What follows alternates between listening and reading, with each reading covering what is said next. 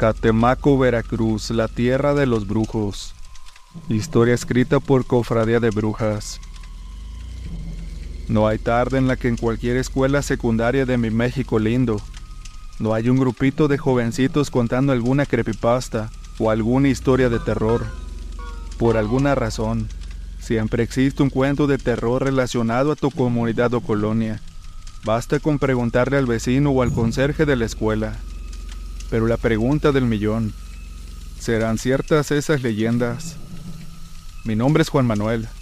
Vivo en el estado de Veracruz, en una comunidad muy cercana al famoso Catemaco, que estoy más que seguro que más de uno relacionó el dicho nombre con brujos y brujas. Y tienen mucha razón. Muchos niños de mi vecindario tenían miedo de estar siquiera a tres metros de donde se decía que estaban los brujos. Las personas dicen que ahí donde ellos hacen sus rituales se aparecen los espantos, y que si entras en la selva y los ves, si ellos te encuentran primero, nadie sale vivo. La cuestión es que nadie de nosotros se ha atrevido a entrar ahí, y menos solos. Eso me generaba muchas dudas. O sea, si nadie ha entrado ahí, ¿cómo estaban tan seguros de que el bosque estaba embrujado, maldito o lo que fuera? Quería aventurarme y descubrir si todo lo que se contaba de los rituales secretos de los brujos y brujas era verdad. Mis abuelos, al igual que muchas de las personas que viven regidos por las leyes de usos y costumbres, son muy tradicionalistas, pues al no tener posibilidades de mantener un niño más, se me entregó el cuidado de mis abuelitos. Mis papás ya tenían 15 hijos y todos pasábamos hambre, fue por lo que ellos se encargaron de recogerme para que no padeciera hambre. Me llevaron con ellos sin que mis padres se dieran cuenta, supuestamente. Aunque por las leyes de usos eso es muy común por acá. Al hacerlo, las personas que te acogen en su hogar te hacen formar parte de su propio seno familiar. Es decir, que mis abuelitos me criaron como si fuera su propio hijo, con los mismos privilegios y obligaciones.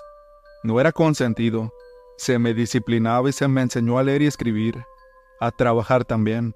Me regañaban cada vez que fuera necesario. Obviamente que si me portaba bien, ellos eran los mejores padres del mundo conmigo. Ya saben, ideas de niños. Ellos siempre fueron los mejores.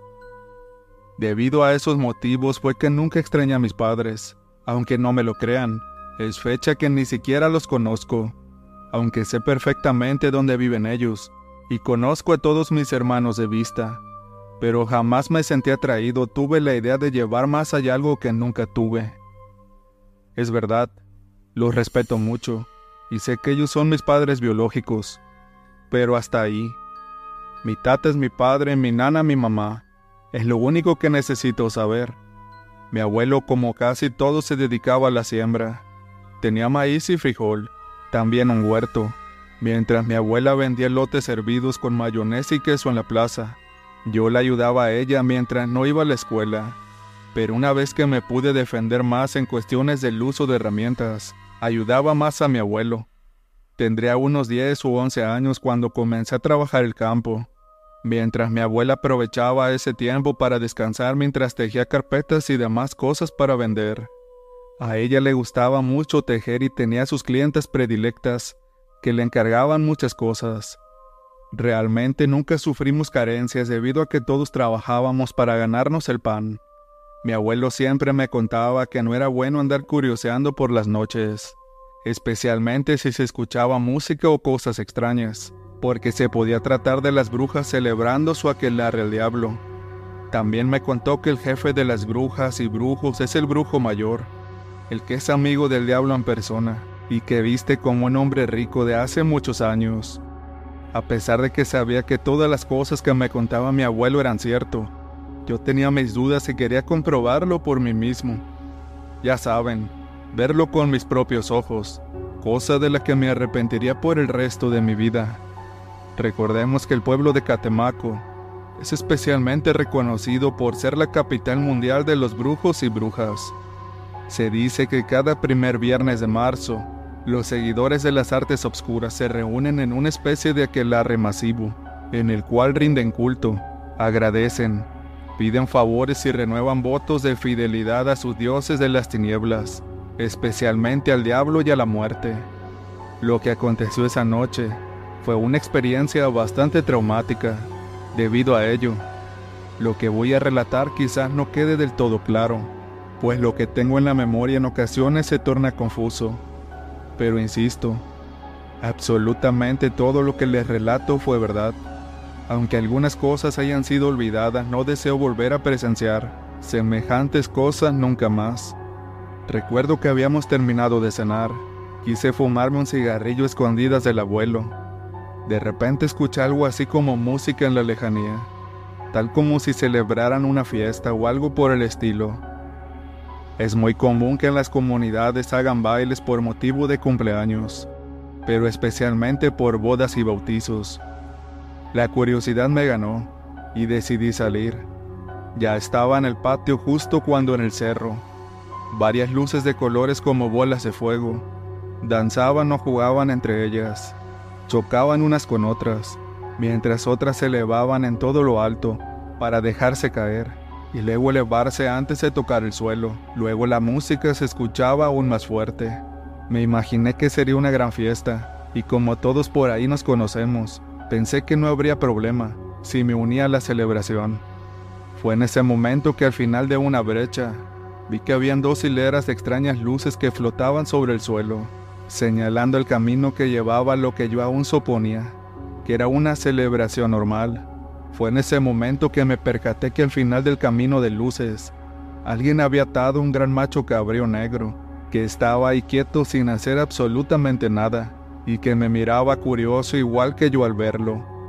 Al darme cuenta realmente no había personas alrededor, se escuchaba la música, incluso el baile de las personas, pero no se miraba nadie. Recuerdo que tenían enormes esculturas de piedra haciendo un perfecto redondel a través de todo ese gran claro en pleno monte. Comencé a tener una extraña sensación y una pesadez muy grande en todo el cuerpo. Yo conocía este terreno, pasaba a diario rumbo a los sembradíos de mi abuelo y nunca antes había visto esas esculturas. Tal pareciera como si fuera un lugar totalmente distinto, pero sin embargo era el mismo. Mi mente comenzó a ver a las personas aparecer y desaparecer en un baile frenético, haciendo cosas muy extrañas. Eran como flashes de cámara. Ahora estaban, ahora ya no. Mi mente se sentía confundida y tenía un terrible dolor de cabeza.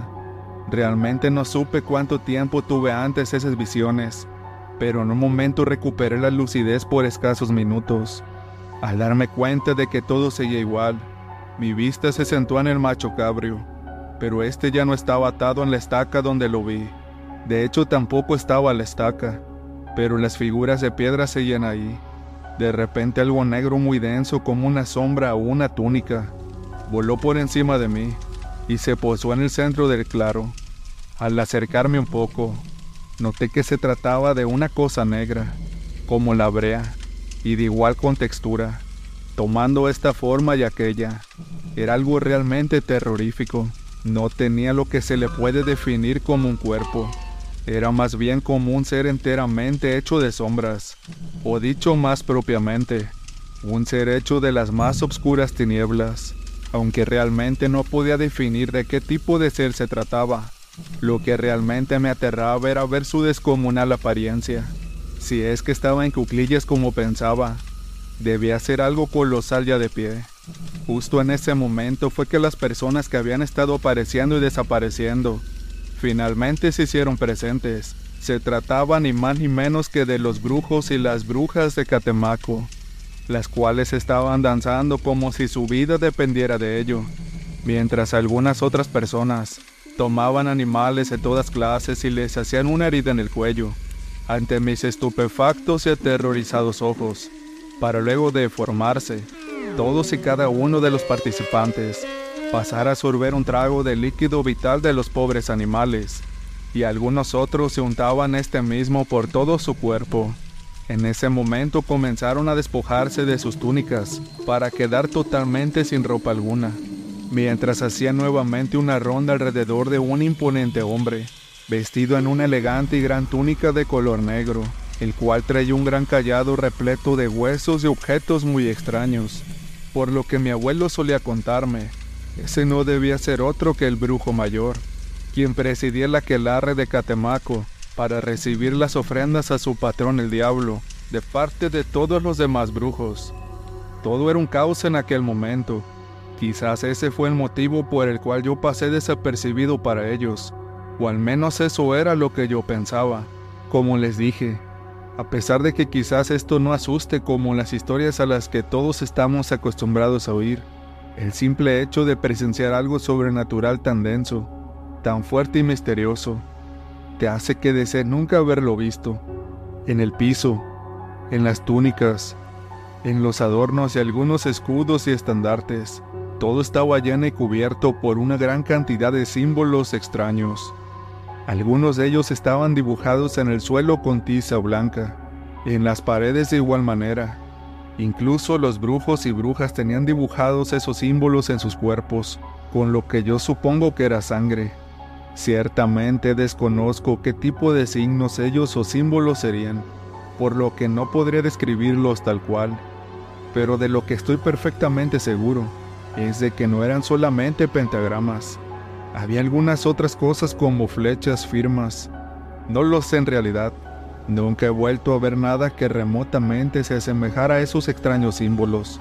Lo que sí sé es que te hacía estremecer el simple hecho de mirarlos. Era algo que nunca antes había visto y que no deseo volver a ver jamás.